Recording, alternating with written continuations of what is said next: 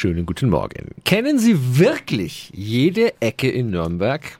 Es gibt da zum Beispiel Mauern, die ganz viel zu erzählen haben. Die Begehung der Kasematten ist ein Klassiker der Nürnberger Stadtführungen.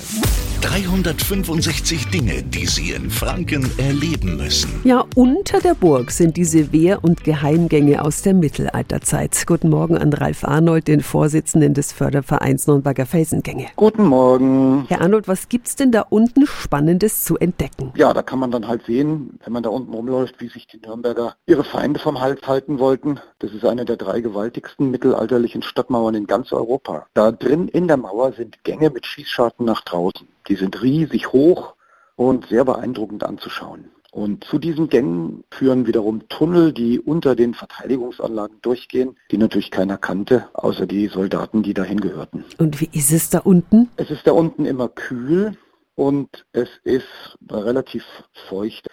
Wenn man durch diese Tunnel läuft, die sind ja eher niedrig, dann kommt man irgendwann plötzlich eben in die eigentliche Stadtmauer rein. Und dieser Moment ist so ein bisschen so ein Wow-Effekt für die Leute, weil die kommen plötzlich in diese riesig hohen Kasemattengänge in der Mauer drin. Das sieht aus eigentlich wie eine kleine gotische Kirche. Das hat so ein Spitzgewölbe. Festungsführungen durch die Kasematten, die Tour durch die Wehr- und Geheimgänge unter der Nürnberger Burg finden täglich statt. Alle Infos stehen auf radiof.de.